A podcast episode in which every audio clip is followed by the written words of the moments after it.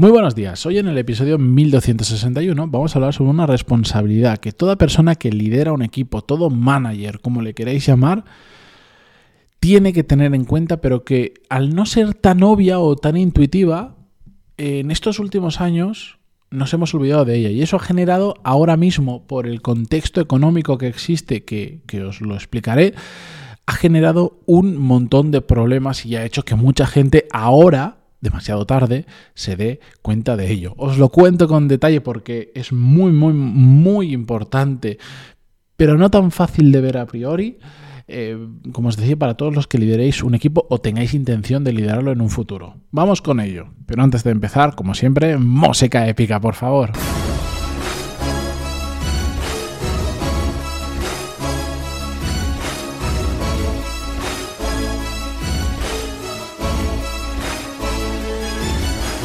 Muy buenos días a todos, bienvenidos. Yo soy Matías Pantaloni y esto es Desarrollo Profesional, el podcast donde hablamos sobre todas las técnicas, habilidades, estrategias y trucos necesarios para mejorar cada día en nuestro trabajo.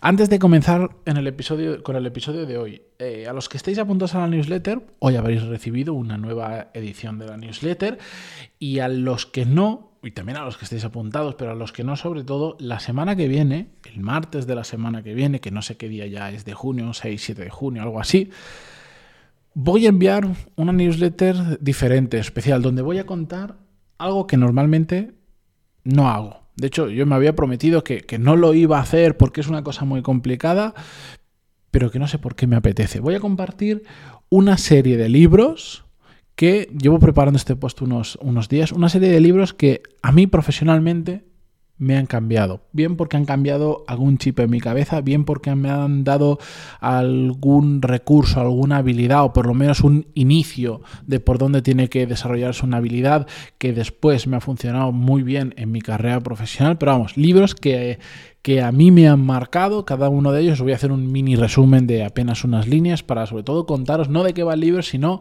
cómo me ha ayudado a mí en mi carrera profesional. Así que yo os recomiendo, si no estáis apuntados a la newsletter, pantaloni.es apuntaros porque la que viene la semana que viene me está quedando especialmente bien y yo sé que esto es una cosa que a muchísima gente le causa curiosidad. Pero bueno, vamos con el episodio de hoy. Os pongo un poco en contexto rápido para que entendamos de dónde viene todo esto. En el mundo de las empresas especialmente tecnológicas, pero también en este mundillo de las startups, ya sabéis, empresas pequeñas que, que crecen muy rápido, etcétera, etcétera hay un porcentaje muy alto de, estas empresas que su funcionamiento no si, no, si no estás en este mundillo, no entiendes cómo va, es absolutamente contraintuitivo. Son empresas que no buscan a corto o medio plazo ganar dinero y muchas de ellas, de hecho, pierden muchísimo dinero cada mes. ¿Por qué? Porque lo que buscan es crecer, hacerse con el mercado, ganar una posición dominante para en un momento en el futuro empezar a ser rentables y empezar a dar muchísimo dinero. Es decir, sacrifican el corto plazo para que en el medio largo plazo les vaya muy bien. Sobre todo si trabajáis en una industria que no funciona así o en un tipo de empresa que no funciona así, diréis, ya, ¿y esta gente de qué vive? ¿Cómo, ¿Cómo puedes tener una empresa que genera pérdidas todos los años de forma consecutiva hasta que esperando, teniendo la esperanza de que un día empiece a dar dinero? Bueno, pues todo esto se mantiene gracias a inversores privados, fondos de inversión, a veces también públicos, que pagan la fiesta. Es decir, imagínate, tú, estás tú tienes un software de contabilidad, de lo que sea, y ahora lo que buscas es abrirte el mayor número de mercados y mejorar el software y no sé qué historia. Y contratas un montón de gente, te vas expandiendo, pero no vendes tanto como para mantener esa estructura. Entonces, esas pérdidas que tú tienes año a año se compensan con que metes inversores a los que les vendes el proyecto. Le dices, bueno, yo ahora estoy perdiendo dinero, pero dentro de X tiempo, o planifico que dentro de X tiempo, voy a empezar a hacer caja y ojo, el día que empiece a hacer caja, lo voy a hacer mucho. Ahora lo que estoy haciendo es invertir en crecer, en mejorar o en hacerme con un mercado o en lo que sea. Y entonces, pues los venture capital, los business angels, diferentes figuras del mundillo de la inversión ponen dinero esperando a que o bien dentro de unos años tú empieces a ser rentable y entonces en base a dividendos o de lo que sea les devuelvas el dinero o, lo que es más habitual, haya otro pez más grande, otro inversor más grande que compre tu parte que has invertido. ¿Vale? Eso es como funciona a muy resumidas cuentas todo este mundillo. Lo que ha generado es que pues haya muchísimas empresas que no buscan ser rentables, sino que buscan crecer y por lo tanto están perdiendo muchísimo dinero cada mes. Y normalmente una partida muy importante de ese coste es personal, es decir, están sobredimensionadas respecto a su facturación. Vamos a volver a este punto, pero antes eh, seguimos con el contexto en un segundo.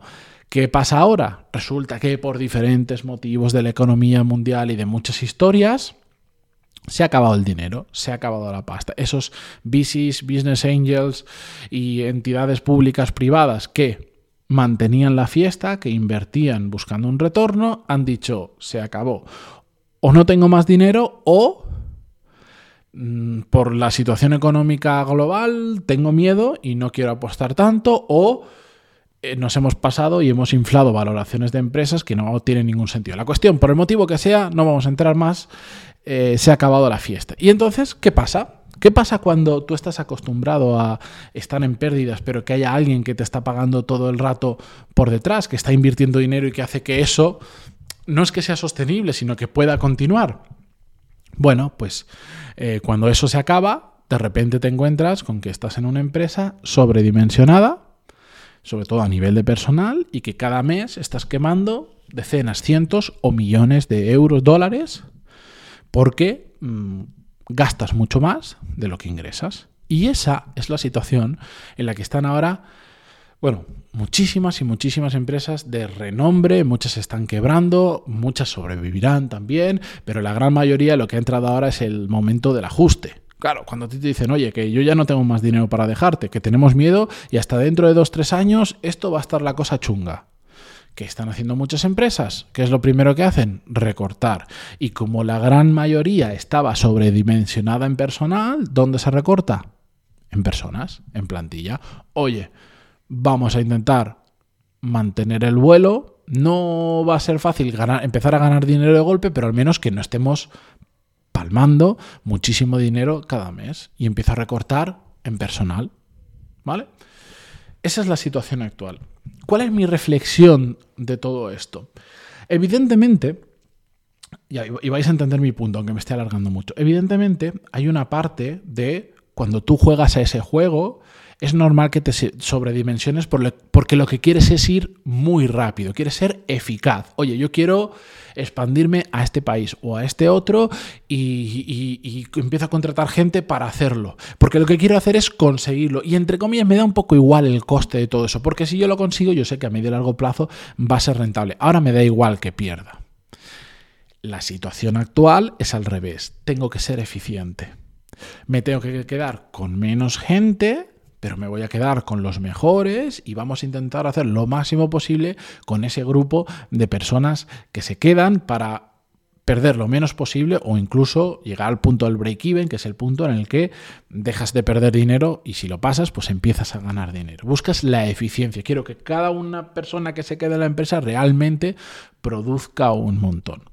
Entonces, como os decía, es normal que cuando vas a buscar la eficacia te dé igual un poco el dinero porque simplemente quieres ir muy rápido. Y es entendible que si llega esta situación lo tengas que revertir. Yo hasta ahí no tengo ninguna crítica. Es, puedes estar más de acuerdo o menos con esta jugada. Se ha hecho mm, toda la vida. Muchas empresas han jugado este juego. Muchas les ha salido muy bien, muchas les ha salido muy mal. La cuestión es que, aunque eso se pueda dar y es, un, y es algo habitual, camufla también el punto al que voy hoy. Una gran responsabilidad que tienen los managers, que es tener su equipo contenido, es decir, con la gente que realmente necesitan. ¿Por qué? Porque cuando eh, trabajas en una empresa, bien de todo esto que os he contado, o bien una empresa que le entra el dinero, ah, estoy haciendo un gesto con la mano que no lo veis en el podcast, que le entra por un cañón, imaginaros un Google o algo así, que les entra dinero a cholón, que, que es que mucho más, muchísimo más de lo que gastan. Cuando sobra el dinero en la empresa, lo que ocurre es que muchos managers pierden de vista la, lo que cuestan las cosas, pierden de vista la gente realmente necesaria para hacer las cosas y empiezan poco a poco, sin darte cuenta, como hay dinero, voy a contratar una persona para esto, voy a contratar una persona para lo otro, es que no quiero apretar a la gente, es que se están quejando de carga, es que no sé cuánto, no sé quinto. Y sin darte cuenta, por muchos motivos, empiezas a generar una estructura en tu equipo que realmente es absolutamente ineficiente. ¿Por qué? Porque hay mucha más gente de la realmente necesaria. Y eso, cuando se hace mal, otra cosa es que estés creciendo y es normal, pero cuando está mal hecho, lo que hace es que todo el mundo por defecto baje el ritmo, porque al final dices, oye, si yo a poco que me venga un poquito más, levanto la mano y ponen a otra persona, hay mucha gente que va a decir, ¿yo para qué me voy a esforzar más? Y encima tendemos a acostumbrarnos porque se vive muy cómodo de esta manera, levantando la mano y que metan a otra persona y a poco que me apuro otra y otra y otra, porque hay dinero.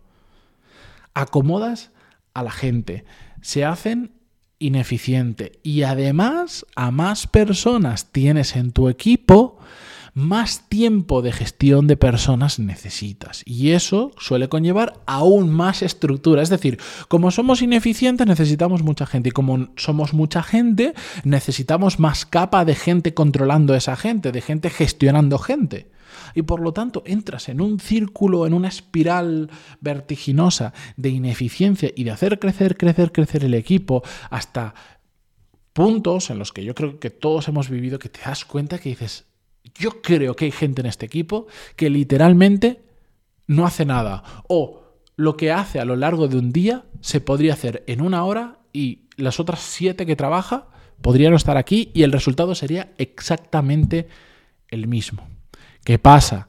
Que cuando vienen momentos como esto, donde se acaba el dinero o donde por lo menos muchas empresas, aunque no se les acabe el dinero, dicen, por si acaso, frenamos, es cuando vienen los recortes masivos. El recorte masivo, cuando tú estabas jugando a crecer mucho para ir rápido, pues oye, es, yo, yo, para mí me parece entendible, no, no es lo mejor que puede pasar, claro que no, a nadie nos gusta, pero es entendible, pero en estos momentos vienen recortes de ineficiencia brutal. Y ahí te das cuenta dónde están los buenos y los malos managers. Los malos managers son los que se han dejado llevar por ese círculo y en tiempos de vacas gordas han creado una estructura absolutamente ineficiente y que no vale para nada. Y de repente les meten la tijera y sufren muchísimo, porque les cambias el paso, porque de repente tienen que volver a ser eficientes y ya se han olvidado de cómo era eso. Así que yo, eh, yo es una cosa que incluso a veces peco en exceso de ser cauteloso con eso, pero para mí es muy importante que siempre mi equipo esté dimensionado en el tamaño justo e incluso prefiero que vaya un pelín, sin pasarse, un pelín apretado para que ninguno de nosotros nos relajemos, no, suframos ni vivamos mal para nada, pero no nos relajemos, porque he visto tantas veces la gente a poco, a poco que se aprieta, empezar a crecer, a crecer y después despedir, despedir, despedir, que yo no quiero que ocurra eso, porque yo quiero que cada persona que fiche realmente pueda tener un futuro y pueda pasarse el mayor número de años posibles con nosotros, aportando valor y creando equipos con sentido, con cabeza, con, con, rigor. Y que la gente no sienta el miedo de a ver si, es que somos tantos que como venga la siguiente tijera, porque al final todo esto es un ciclo, eh, vamos a caer unos cuantos. Igual soy yo. Cuando, el, cuando realmente el equipo está contenido, es muy fácil mantenerlo como es incluso en épocas malas. A veces tienes que hacer algunos ajustes, pero muy puntuales, muy con bisturí de cirujano. En cambio, cuando haces lo contrario y cuando te sobredimensionas, es cuando de repente te dicen, es que tienes que recortar al 50% de tu equipo. De esas, mm, yo qué sé, 40 personas que tenías, te tienes que quedar con 17. Eso, como manager, es terrible. Pero para mí denota, sobre todo, es una muy mala experiencia que tiene que pasar ese manager y las personas, por supuesto, a las que las despiden y también un poco a las que se quedan, que no mola estar en esa situación. Pero para mí es un claro síntoma de que ese manager no lo ha estado haciendo bien. Así que sirva esto como aviso para navegantes, no caigáis en ese error. Siempre con cautela, siempre contratando cuando duela, con mucho sentido y buscando que los equipos sean eficientes y que tenga sentido común los fichajes que estamos haciendo. Pero bueno, ahí os lo dejo. Recordaros, martes que viene, no os perdáis la newsletter porque sé que a muchos os va a gustar muchísimo y os voy a dar un montón de ideas y os voy a sugerir un montón de lecturas. Que, que, es algo que además habitualmente pues mucha gente me escribe por privado y me pide pantaloni.es y os podéis apuntar y os iré contando más a lo largo de esta semana. Gracias y hasta mañana. Adiós.